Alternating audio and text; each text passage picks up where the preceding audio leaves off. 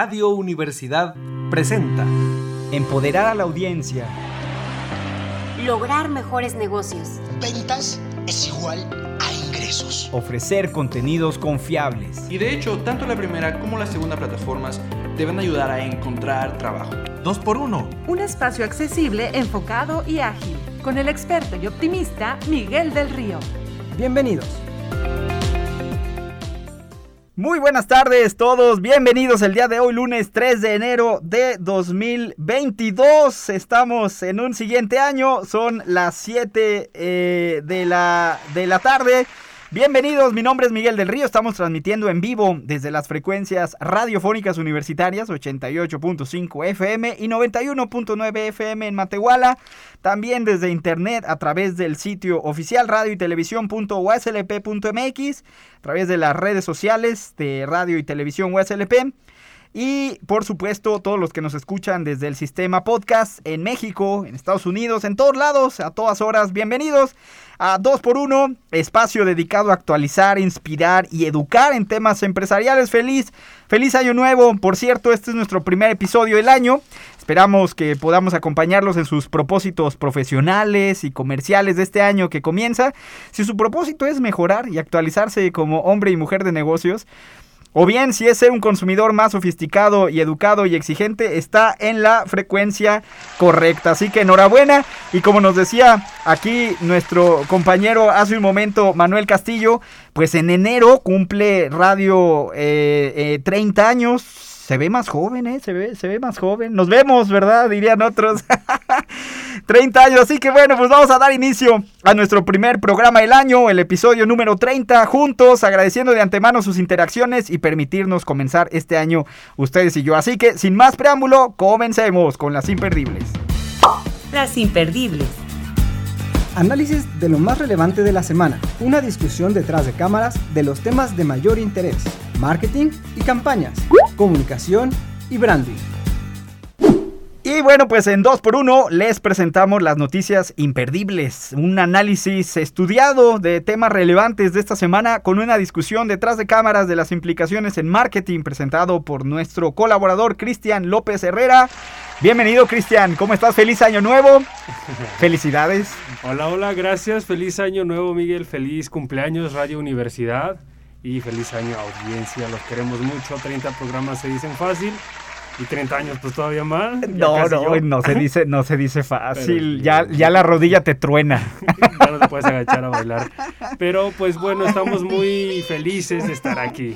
Estamos contentos de poder escucharnos una vez más durante todo 2022, que esperemos que así sea, Miguelón. Muy bien, bueno, pues ya estamos aquí en este 2022, ahora sí, y que tenemos que empezar a enterarnos el, esta, esta semana, esta primera semana. ¿Qué es lo que tenemos que poner atención Primer ahora? programa, primera noticia.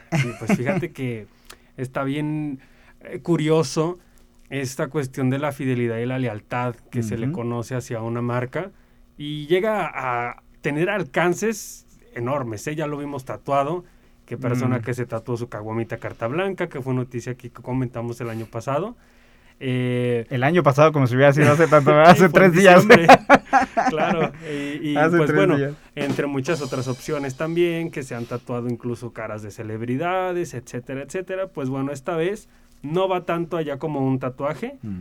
sino que a través de los diferentes canales que tienen las plataformas, que tienen los negocios para llegar a sus consumidores, pues premian ya la lealtad.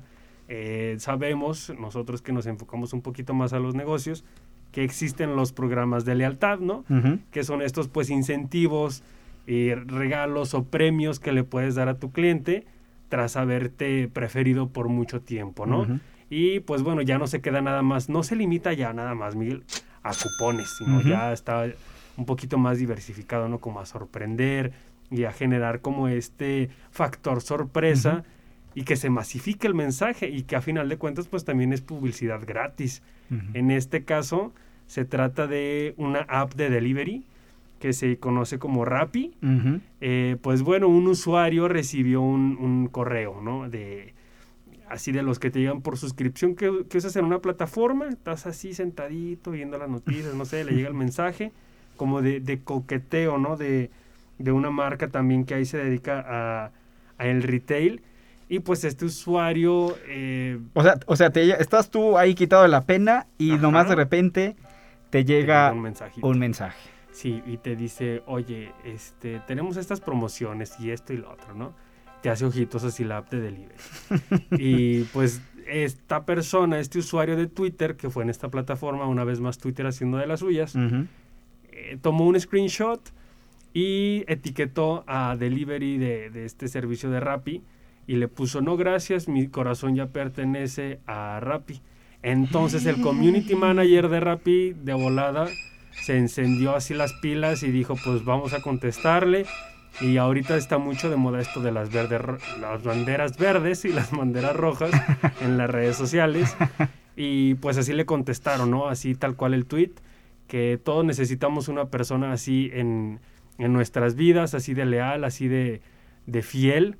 Eh, y lo contestaron así tal cual. Entonces todo esto desembocó en un diálogo entre usuario y marca con una caja de regalo de sorpresa de parte de Rappi, personalizada. Oh, quiere ganarse su corazón entonces, sin duda. Bueno, o el dinero más bien, ¿verdad? Seguramente lo habrá hecho. Ahí el punto es si eso funciona, ¿no? Si eso funciona de manera masiva o fue nada más como una especie de activación en las redes sociales para hacerlo viral. Puede ser, sí. A mí me pasó algo parecido con Bachoco, la de los huevos. me mandaron el, kilo de huevo. Ojalá me hubieran mandado para, para la semana, aunque sea medio kilo. Pues no, no me salió, pero sí eh, yo no pensé que me fueran a contestar, eh, fue en Instagram, de hecho, una, una, publicación que hice referente a publicaciones fake y reales de las grandes marcas, y los etiqueté y me contestaron, pero por DM, mensaje directo. Ajá. Dije, órale, entonces me metí a investigar y esto les genera en el algoritmo pues una mayor alcance, les genera pues más tiempo que estén ahí en la conversación, entonces eso les da también más posicionamiento de marca, es todo una una estrategia ahí. Y hablando de estrategias, fíjate, les voy a comentar así brevemente, Miguel, del estudio que hizo Estatista, eh, que recientemente demostró con previsiones de, comida, del servicio de comida, eh, aquí en América Latina por lo menos, México cerró el 2021 con un ingreso de 2.164 millones de dólares, Brasil con 3.803 millones de dólares también,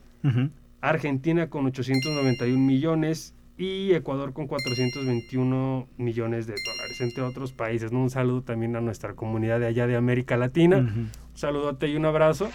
Y pues bueno, así te das cuenta, ¿no? Cómo pues estas publicaciones también eh, se apoyan, ¿no? De, del servicio también de la marca y estas mismas de, de fidelidad te ayudan a, a tener también cierto posicionamiento por encima de la competencia que si bien no lo haces, pues bueno, esta, eh, esta otra marca eh, también en su tiempo tuvo una estrategia donde regalaba bebidas alcohólicas en sus pedidos a usuarios que nunca habían pedido. O sea, tú pedías a lo mejor algo y te llegaba por ahí pues una cervecita, una caguamita. No, creo que eso sea muy, muy este, sostenible con las regulaciones ahora, bueno, pero. Exactamente. Pero pues en su tiempo le sirvió, ¿no? Para mantenerse relevante dentro de las redes sociales.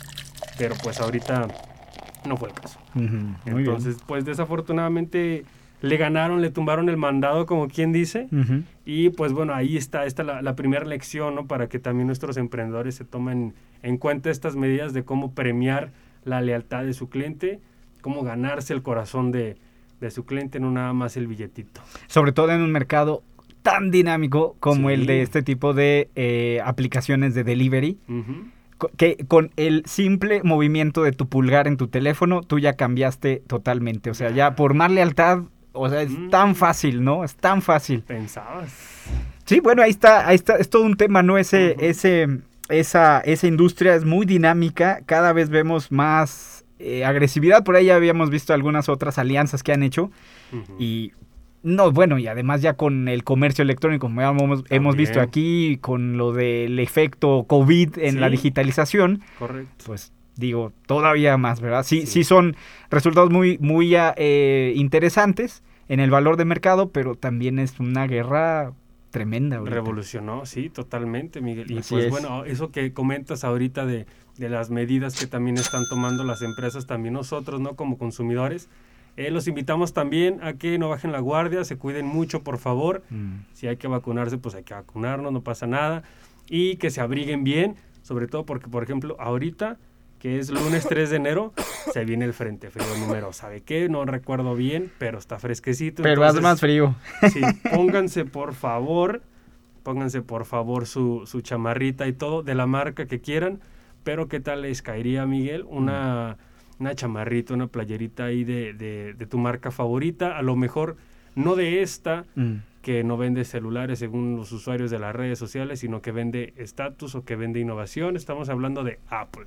Entonces, una playerita marca Apple. Pues, Ropa de Apple. Así es, se trata de la segunda noticia. Ándale. Que esta empresa de pues muy, muy innovadora, la verdad, y líder en el mercado. Bueno, a ver, pero es una empresa tecnológica, ¿verdad? Es una empresa tecnológica. A ver, ¿y cómo está entonces? ¿Quiere entrar al mercado de la ropa entonces. sí, sí, está dando un brinco bastante interesante como ya muchas lo han hecho. Algunas han eh, fracasado como por ejemplo el labial de Chetos. Había Chetos, que pues dio un brinquito así, ¿no? Pero pues bueno, este no, no es el caso. Y se trata pues de, de Apple, ¿no? Empezó a, a, fabricar y a empezar a ponerlos en unos ciertos puntos de vista, de venta, perdón, en específico, para pues empezar a promover el uso de, de las prendas marca Apple con pues sí con, logos muy vistosos y muy llamativos estrategia que pues Zara en su tiempo esta marca española pues llegó a hacer un saludo también a nuestra audiencia de, de España. Y pues bueno oye entonces va a entrar a la moda o sea la moda rápida teniendo ahí su propio retail de ropa que, pero con la licencia de la marca Apple ahí en sus puntos de venta y otros puntos de venta quizás, ¿verdad? Sí, sí, y yo creo que es una buena estrategia, Miguel, porque, pues bueno, ve el monstruo que es Apple, ¿no? Y todo lo asocias con calidad, que, que, este atributo que tiene una marca, ¿no? De que se consolida como algo de calidad mm. y que tú lo ves ahora ya no en algo como un gadget, no que el, el, reloj, el smartwatch, la, los lentes, no, ahora ya con una playera con algo que es, digamos, totalmente algo nuevo. Y pues bueno, ya te está generando también algo de curiosidad. Creo, que por ahí está muy interesante lo que mencionas, porque ya hemos estado viendo, creo que es una tendencia muy poderosa la que hemos estado por aquí documentando en, en, esta, en esta sección tuya, eh, de la comercialización la explotación de la marca, ¿no? En los mercados donde operan. Número uno, no, esta no es excepción. Dos, Pienso que eh, sí, pues sí, por supuesto es muy sensato lo que está haciendo la marca, pero por otro lado, ¿cómo, cómo enfrentarse ¿no? a una empresa, ya no digamos Inditex, o sea, en general en, el, en las marcas de ropa, ¿no? Pero también por otro lado, sí te pones a pensar y dices, bueno, pero eh, para eh, Apple siempre ha sido un estilo de vida, un sentido de pertenencia, algo muy importante dentro de los patrones que tienen con segmentos de mercado no es de sorprender. Yo creo que muchos que nos están escuchando han de decir, ah, se había tardado. Sí, claro. Se había tardado. Pero si ves el modelo de negocio, la verdad es que, pues sí, o sea, pues no sería la empresa innovadora tecnológica que conocimos hace algunas décadas. Pero no por eso es menos rentable, ¿no? Ahí es como una cosa por otra. Yo creo que muchos de los que nos están escuchando que les encantan estos temas de innovación tecnológica, pues van a decir, bueno, sí, pero pues no es un Elon Musk o algo que esté cambiando un paradigma tecnológico. No es, pero sí tiene sentido en función de. Por lo menos ahorita que es tangible, ¿no? Que es una prenda física, pero no, no, no hay que olvidarnos, Miguel, que hace unas semanas hicimos también una nota sobre que estas marcas de, de modelo de moda rápida ya están brincando al metaverso también. Entonces, igual también en una de esas Apple dice, pues allá también está posiblemente mi mercado. Ahí le va también mi prendita que no se puede poner él, pero su avatar sí. ¿Qué, qué, qué lío, eh? Tenemos que ver qué pasa. ¿Qué pasa este 2022? qué interesante. tenemos, tenemos que ver, así es. Muy bien, ¿y con qué concluyes este esta primera sección tuya de este año, pues, Cristian? Ay, con muchas novedades y, con muchas ansias de ver qué, trae este 2022 eh, para los negocios, ah, para la mercadotecnia y sobre todo para ustedes desde aquí, desde la capital potosina. Yo te felicito, Miguel, por haber estado con la universidad pues ya seis meses. y pues bueno, seguir, ¿no? Aquí a lo largo del tiempo y felicitar a Radio Universidad, a todo el equipo, a toda la audiencia por pues pasar un programa más con nosotros y su año nuevo también aquí con nosotros. Y pues nada, también a mi familia, claro. a, mi señora esposa, a mi cuñada, a mi mamá, a mi hermanita, toda la familia. Yo me puse muy sentimental. y es que, ¿sabes por qué? Porque ya me llegó el olor a mezcal. Ah, ya te llegó el olor a mezcal. no, pues sí, sin duda, ¿eh? Sin duda, ya ese debe ser la razón. Sí, pero consuman responsable, obviamente. Así es, así es. Pues muchísimas gracias, Cristian. ¿Dónde, ¿Dónde podemos contactarte? ¿Dónde podemos encontrarte? Con o sin mezcal me pueden mandar un, Instagram direct message ahí para, para toda la gente, como arroba me dicen JIT. Ahí estamos a la orden y pues nada Muchísimas gracias de verdad por estar aquí con nosotros. Muchas gracias a ti, muchas gracias a ti, Cristian. Muchísimas gracias. Pues bueno, así llegamos a esta parte final de esta primera sección de nuestro programa. Muchas gracias a Cristian colaborador de este espacio, nos mantiene muy actualizados y muy diversificados cada vez más en la comercialización de la marca en estos temas muy actuales. Así que bueno, pues vamos con la siguiente sección, con la sección de la entrevista en esta siguiente parte de nuestro programa en vivo. Estoy casi segura que la, la mayoría de los negocios Reflexión y actualidad. Insight al aire. La voz de expertos. Quiero dar la bienvenida a la frecuencia de Radio Universidad a nuestro invitado de esta noche. Él es Fernando Escandón, eh, al frente de Mezcal Patatús. Este mezcal, permítanme darles una pequeña reseña y que nos platique ahorita antes del corte comercial, Fernando. Eh, este mezcal está ubicado en la delegación municipal de Bocas, alrededor de 40 minutos de distancia de la capital de San Luis Potosí, para los que nos escuchan dentro de la República o dentro del Estado. El mezcal Patatús continúa después de tres generaciones con la producción artesanal de mezcal, ya nos platicará Fernando. Está elaborado de forma tradicional con agave salmiana desde una impresionante e histórica finca que tienen. Fernando Escandón también menciona, y aquí cito textualmente, que decir mezcal es decir historia, es cultura, es decir tradición, es decir México, y cierro la cita. Esta visión que tiene la empresa no solo se observa en el carácter y la calidad del mezcal, creo que pues eso sería obligada referencia, ya ahora nos platicará nuestro invitado, sino incluso en sus empaques diseñados por artistas contemporáneos como Isabel Garfias o Charlie Ramírez, reproducidos a partir de sus obras destacando su influencia por el color y elementos mexicanos. Recientemente, muy recientemente, en 2021, el Mezcal Patatús fue galardonado con la gran medalla de oro en el concurso mundial de Bruselas, compitiendo en una cata ciegas con más de 600 productores eh, y bueno, pues medalla de oro no es poca cosa. Fernando, bienvenido, bienvenido a Radio Universidad. ¿Cómo estás, Fernando? ¿Qué tal, Miguel? ¿Cómo estás? Muy buenas tardes. Un saludarte a todos, a ti y a todo tu auditorio. Muchísimas gracias, Fernando. Pues muchos temas, queremos ahí hacerte varias preguntas, pero y aquí tenemos algunas de la audiencia que nos han estado llegando a partir del día de hoy. Eh, pero Fernando, una duda, ¿cómo nace, cómo nace el mezcal patatús? ¿Cómo nace la idea?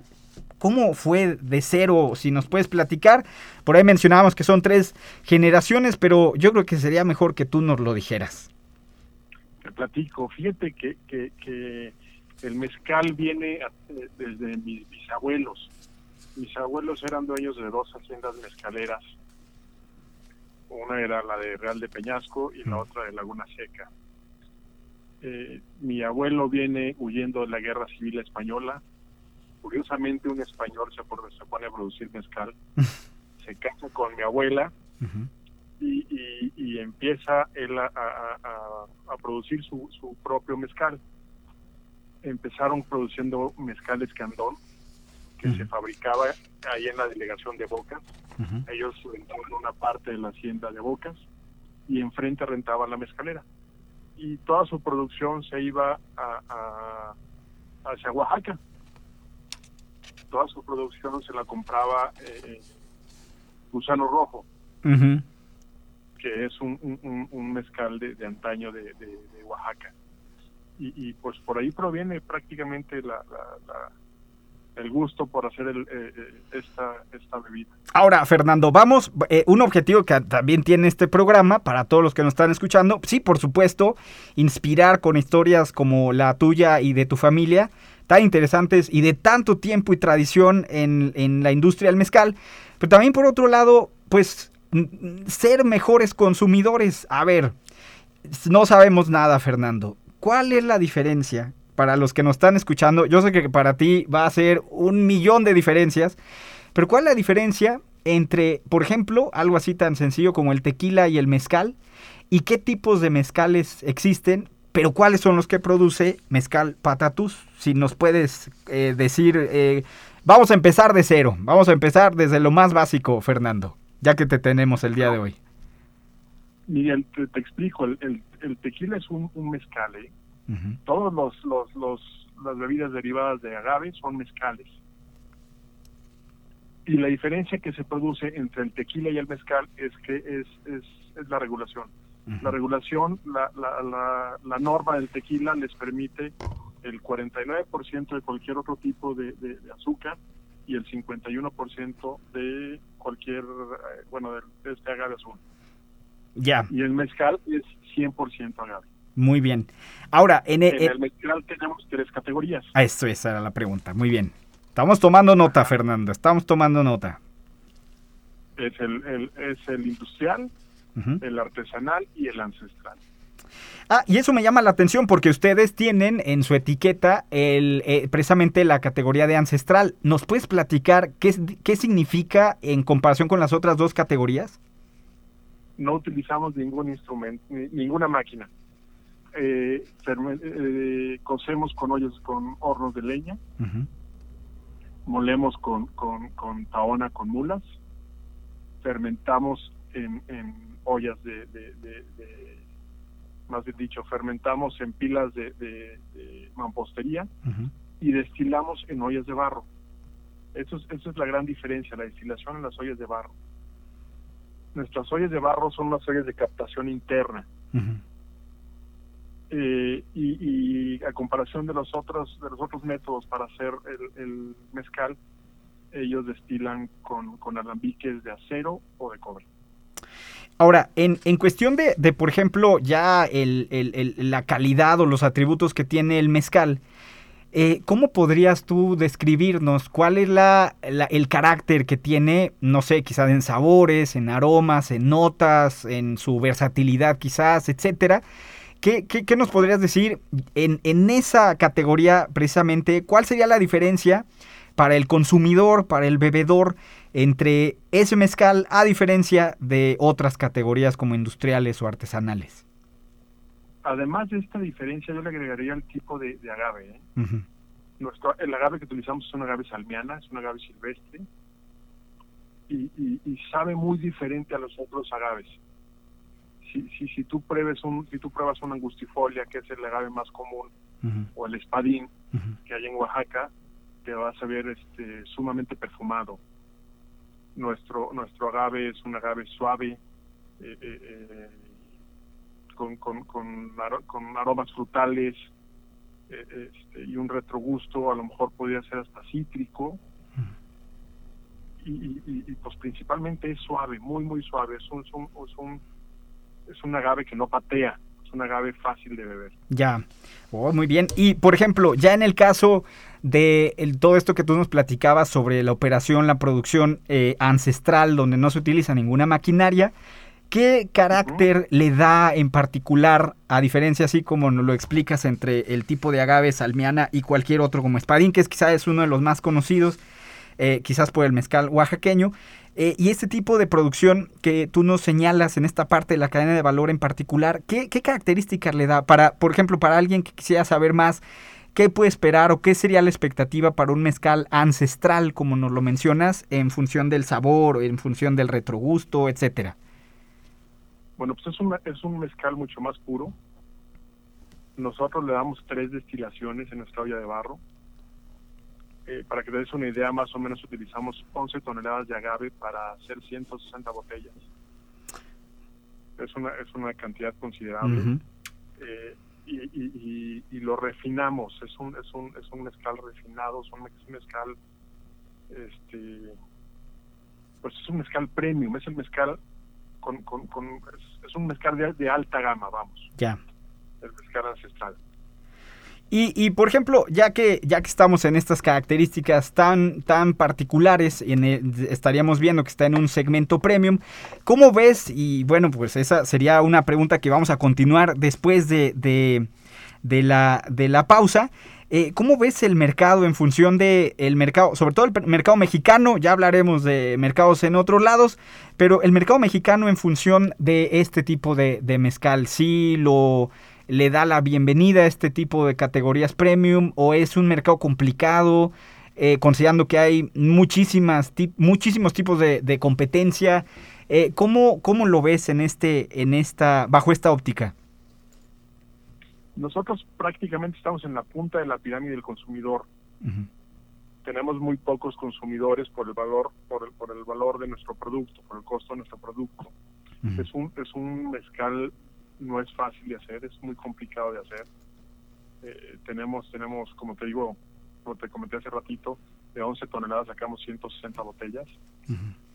El costo del, del producto es, es, es caro pero la gente se está acostumbrando a consumir buenos productos. Muy bien. Eso es lo más importante y eso es lo que estamos buscando nosotros. Nosotros estamos buscando este, consumidores o bebedores de que, les importe la calidad del producto.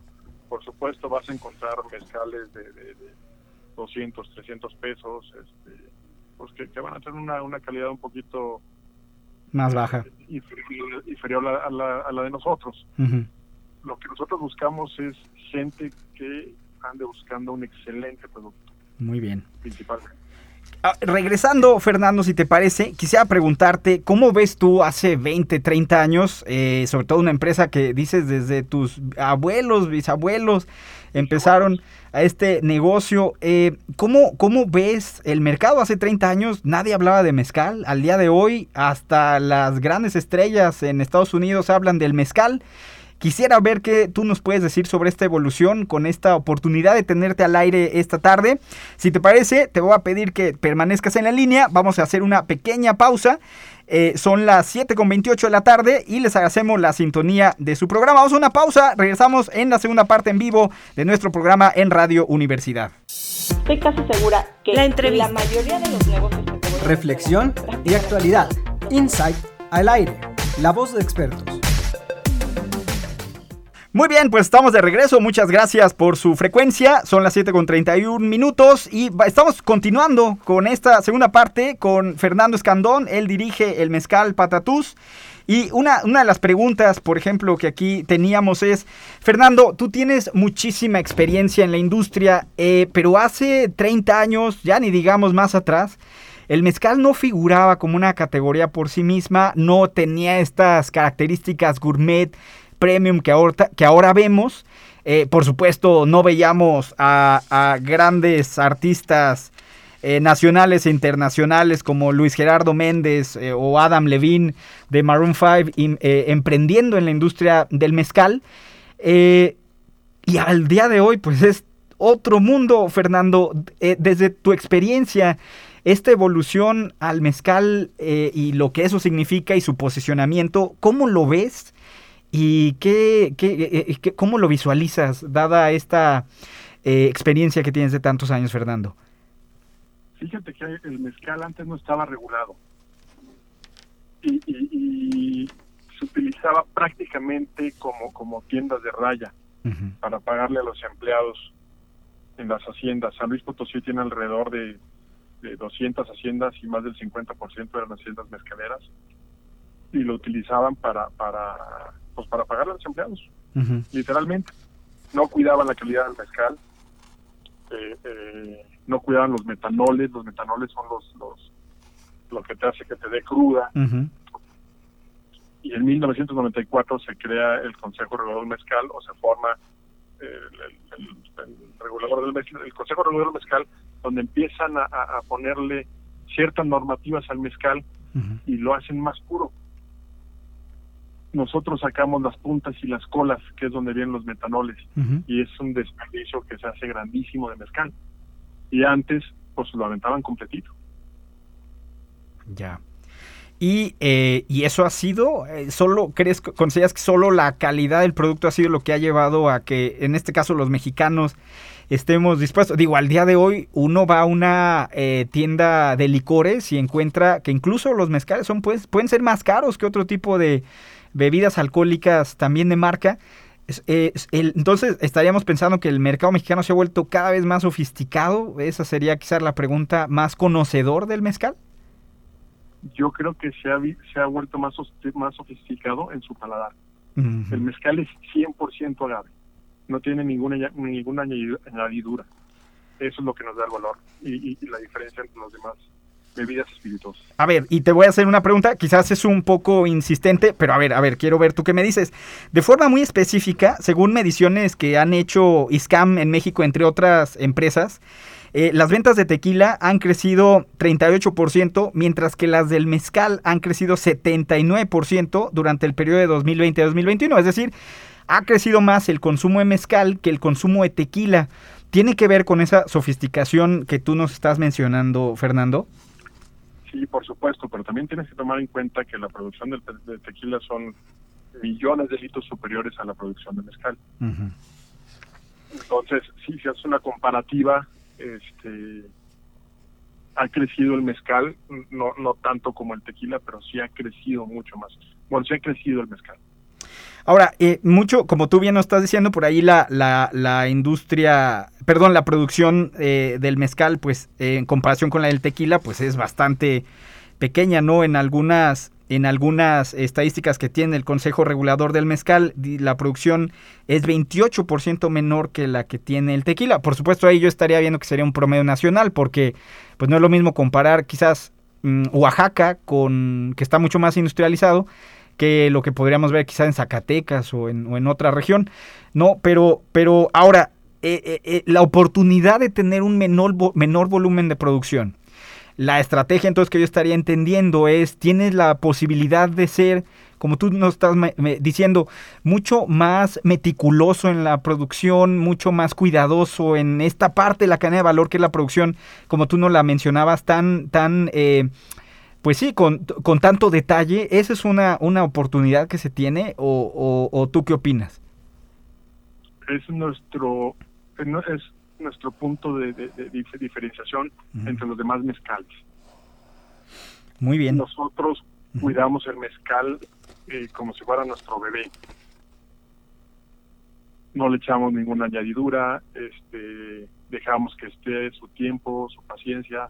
Para que tengas una idea, el agave salmiana tiene, eh, para su cosecha son alrededor de 13 años, para que esté listo y bien, bien diría nuestro maestro mezcalero, este, tanto tiempo se tarda en crecer nuestro, nuestro agave que, debemos de tener la paciencia para poderlo producir. Oye,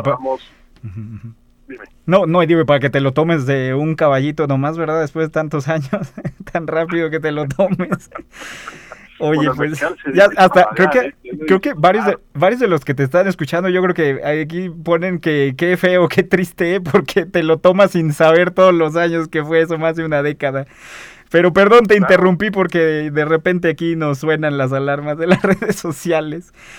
Eh, no, sí, es bastante considerable, pero también consideraría que por otro lado, pues eso da la oportunidad de tener, como tú no lo estás mencionando, pues un carácter mucho más premium eh, que podría tener el producto a diferencia de unos de mayor industrialización, sin que uno sea mejor que el otro, sino pues simplemente a mercados que buscan otro tipo de, de, satisfacciones ¿no? En, en, esta, en este tipo de productos. ¿O qué opinas, eh, Fernando? Así es, así es. Pero en pocas palabras, eh, te, voy a te, lo voy a reducir. El, el mejor mezcal es el que a ti te gusta nosotros cuidamos la calidad de nuestro mezcal para, para lograr que sea el mezcal que a ti te guste. Hay, hay en San Luis Potosí vemos nueve productores, creo que hay como 17 marcas, eh, eh, que se las maquilan, la maquilan algunos de los productores, y registrados en el Consejo Regulador creo que somos dos mil y tantos socios.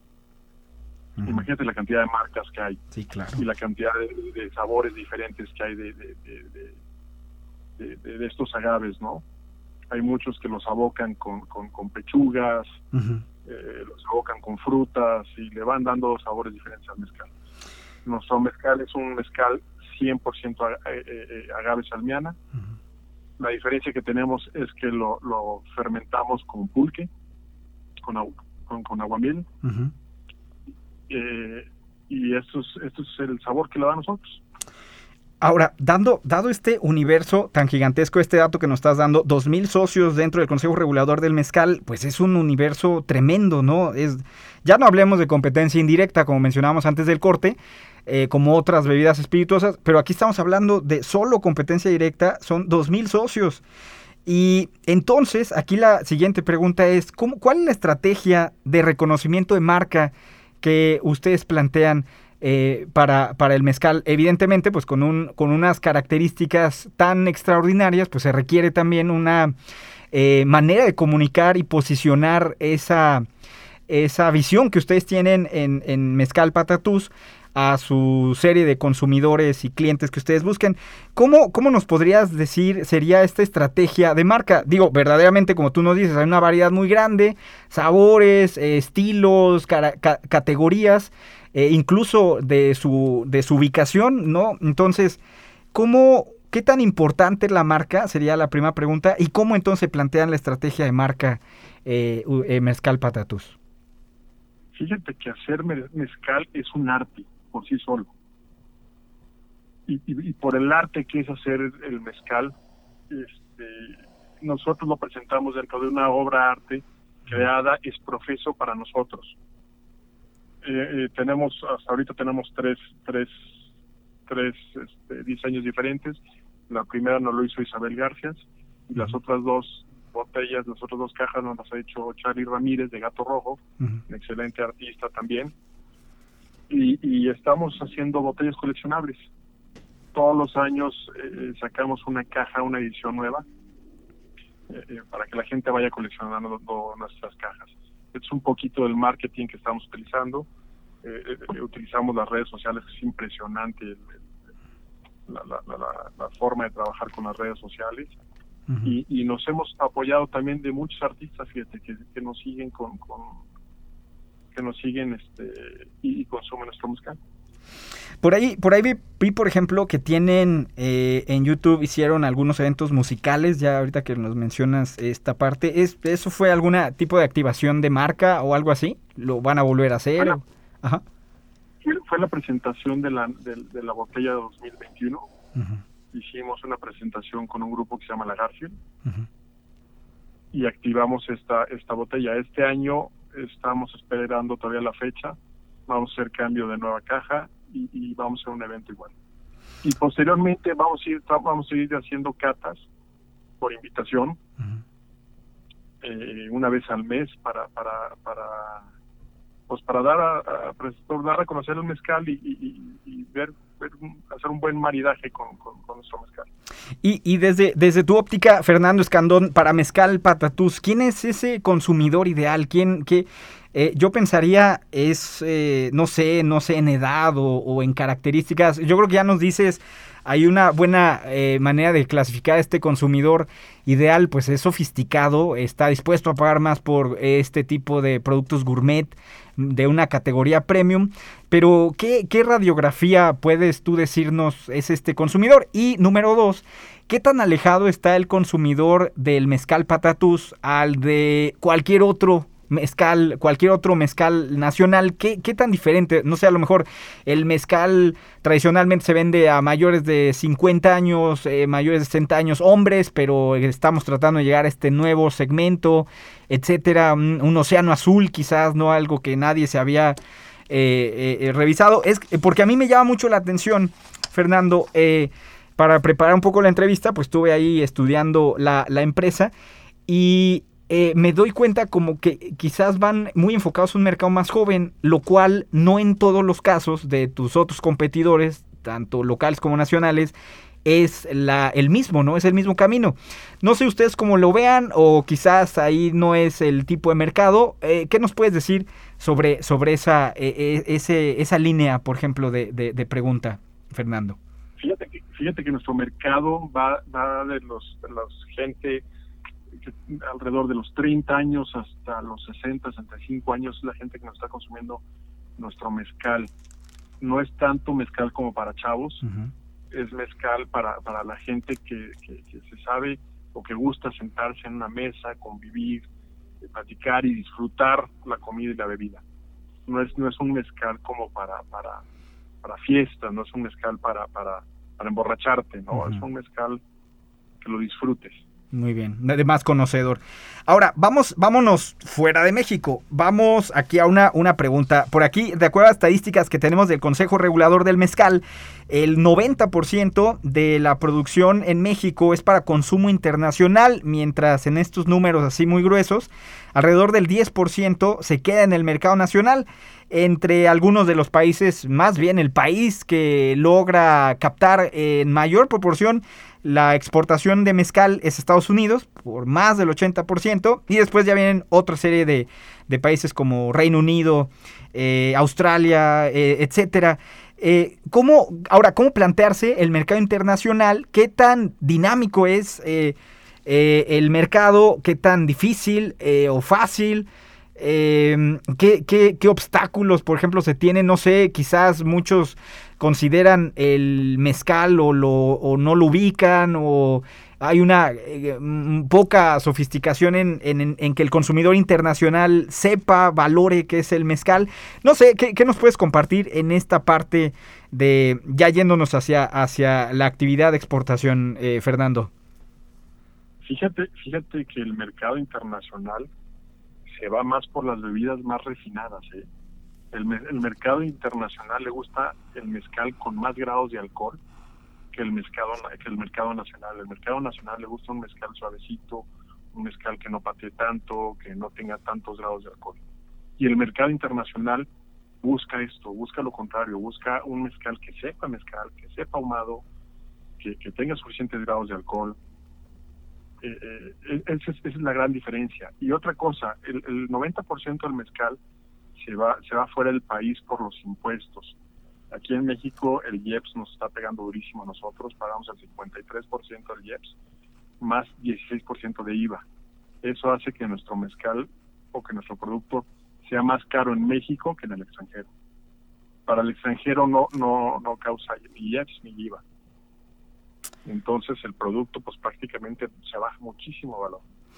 Y, Fernando, ¿se está haciendo algo o podemos esperar algo sobre, no sé, algo que se esté haciendo para poder hacerlo más competitivo en el precio a través de este impacto que tienen eh, fiscal eh, en el caso del mezcal? Sí, fíjate que sí, el Consejo se está poniendo las pilas y está, está, hizo una propuesta el año pasado ante la Cámara de Diputados y Senadores para, para regular esto eh, eh, se, hizo una propuesta de que se le subiera un puntito porcentual a la cerveza, que realmente no, no le repercute en absolutamente nada, y es un consumo impresionante de cerveza, y que a nosotros nos bajaran el, el, el IEPS y que se y que se fuera se, fuera valorando por grados de alcohol. Y, y ahí vamos, creo que vamos por buen camino y eso nos va a ayudar muchísimo. Ahora, esta misma presentación que ustedes manejan aquí en, en México, ¿es la misma que se va a exportación o es es diferente. igual lo que tú nos mencionabas son botellas coleccionables, eh, tienen esta presentación, el empaque con, con alguna una obra eh, eh, de arte contemporáneo, o, es diferente la presentación?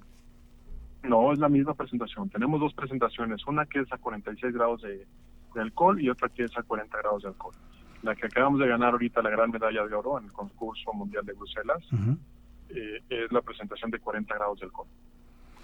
Ahora, eh, precisamente, ya que lo mencionas, ahí Fernando, esa era otra de las preguntas. Bueno, primero, felicitarlos por, por la medalla, pues por supuesto es algo que se, se va aquilatando a lo largo de las generaciones que han eh, logrado con la misma disciplina eh, posicionar y producir de tan buena calidad el producto y, la, y posicionar la marca. Pero ahora, tener la medalla te ayuda, te impulsa, te ayuda a llegar a nuevos mercados, te facilita, te da un mayor poder de negociación.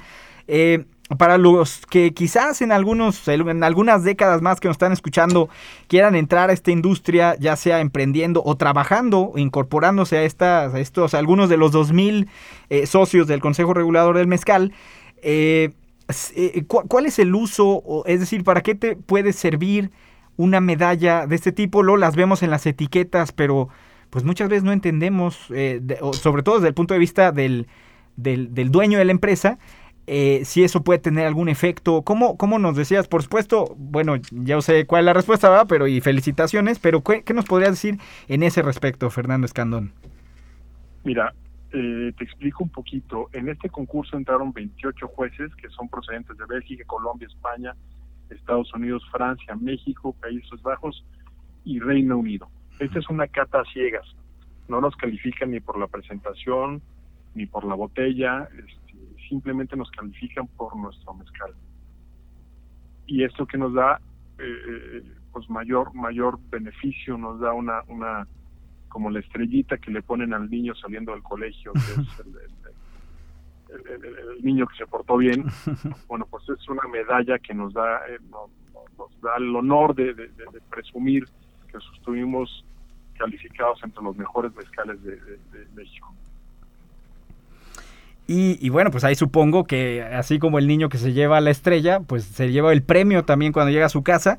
Y yo creo que también es una estrella a que en esta quizás lucha interna que se tiene en, la industria del mezcal mexicano, no sé si eso siga siendo, ya tú nos dirás, pero por lo regular ciertas regiones, por ejemplo Oaxaca es un ejemplo ahí muy particular, pues sí se posicionan como mejores mezcales y ver que la medalla se la haya llevado San Luis Potosí, pues no es poca cosa, ¿no? O sigue habiendo esa diferencia en el posicionamiento entre las diferentes ubicaciones donde se produce mezcal en México, Fernando. Sí, como te platicaba ahorita en el corte, este, creo que la denominación de origen está un poquito, a mi manera de ver las cosas, está un poquito mal hecha. Es un, es, eh, no es competitiva. Eh, los mejores agaves se producen en, los mejores agaves para producir mezcal. Los mejores agaves que tienen mayores azúcares se producen en Oaxaca. Por eso Oaxaca tiene el 85% de la producción de mezcal. Un, un, un agave oaxaqueño se tarda alrededor de 7 años en estar listo para poderse cosechar. Y como te decía, el de nosotros es un ave silvestre que se tarda 13 años. Estamos a 1680 metros de, de, altura sobre el nivel del mar. Eh, no necesita agua, es un, es un agave eh, muy, muy noble. Eh, en Oaxaca necesita alrededor de 35 kilos para hacer una botella de mezcal. Por eso tiene mayor producción pero aún así les dimos un, gran susto. Los, los, los, mezcales potosinos eh, fuimos muy galardonados esta vez. No solamente nosotros sacamos medalla, gran medalla de oro, también Mezcal Júrame, que es un excelente mezcal. Este, Tres Marías sacó eh, eh, medalla de plata y la Penca Imperial también sacó gran medalla de oro. Al igual que el Rompope Coronado sacaron medalla de oro. ¿Esto qué es? eh, quedamos en segundo lugar a nivel nacional en medallas de oro, después de Oaxaca, que los mayores competidores o los mayores concursantes de este, de este, de este concurso, valga la redundancia, fueron de Oaxaca. Entonces, eso demuestra la calidad del producto potosino y demuestra la calidad de nuestros mezcales. Muy bien, ¿no? Pues muchísimas, enhorabuena, muchísimas felicidades. tenemos varias preguntas, nos está acabando el tiempo, Fernando, de verdad te agradezco muchísimo. Pero por ejemplo aquí hay una pregunta que nos llega que dice eh, mm, sobre los agaves. Eh, que ustedes utilizan, eh, ¿tienen alguna estrategia ambiental en función de, de, que sean esta característica salvaje y de tanto tiempo que se tarda en crecer el agave? Ah, sí, esa es una pregunta. Sí, nosotros tenemos que replantar. Nosotros estamos regulados. El Consejo Regulador de Mezcal viene y, selecciona las, las, ve las zonas, de la capacidad que tenemos nosotros de, volver a replantar agaves y por lo menos tenemos que estar replantando dos agaves por cada uno que de cada uno de los que agaves que, sacamos. Cada agave eh, eh, tiene alrededor de 2.000 a 3.000 semillas entonces van naciendo hijuelos. Esos hijuelos se quedan por lo general abajo de nuestro de nuestra agave madre y, vamos replantando, y vamos y vamos vamos resembrando en esta zona, ¿no? y, digo y vamos y tenemos invernaderos en los cuales nosotros estamos eh, eh, sembrando agaves, sembrando la semilla de agave y vamos resembrándonos. Es un grave problema. ¿eh? Si no hacemos esto, pronto nos vamos a quedar sin, sin, sin agave. Tenemos un, grave problema que vienen los, los, los tequileros y vienen a comprar agave a, San Luis Potosí, como te, decía, tienen el 49% de, de, de, de, permiso utilizar otro tipo de agave que no sea el agave azul. Ya. Muy bien. otra pregunta es si se puede visitar la planta de producción que tienen ustedes, sí, sí es posible hacer visitas. Quizás ahorita por la pandemia, ¿verdad? Pero, pero ya fuera, ya en una normalidad, eh, ¿se puede visitar la, la, las instalaciones de producción? Sí, con todo gusto. Este, nos daría mucho gusto que nos acompañaran. Hay una persona que se encarga de esto, es Miguel Galárraga, de Auténtico San Luis eh, eh, lo pueden contactar a él y él les puede hacer tours guiados y, visitas a la mezcalera. Y tienen eventos, por ejemplo, programados, quizás ahorita no por, por cuestión de la pandemia, pero eh, ¿están pensando ustedes en un futuro tener eventos eh, dentro de sus instalaciones? Digo, por, como regularmente uno ve en algunas otras empresas o en, incluso en las vinícolas, algo así, ¿ustedes tienen pensado, planteado? Este, por lo pronto no, solamente en las activaciones de las nuevas presentaciones es cuando vamos a hacer los eventos.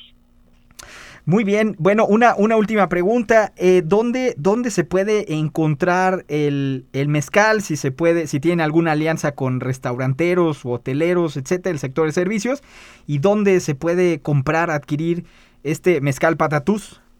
Ya muchos están antojados aquí con lo que hemos estado platicando.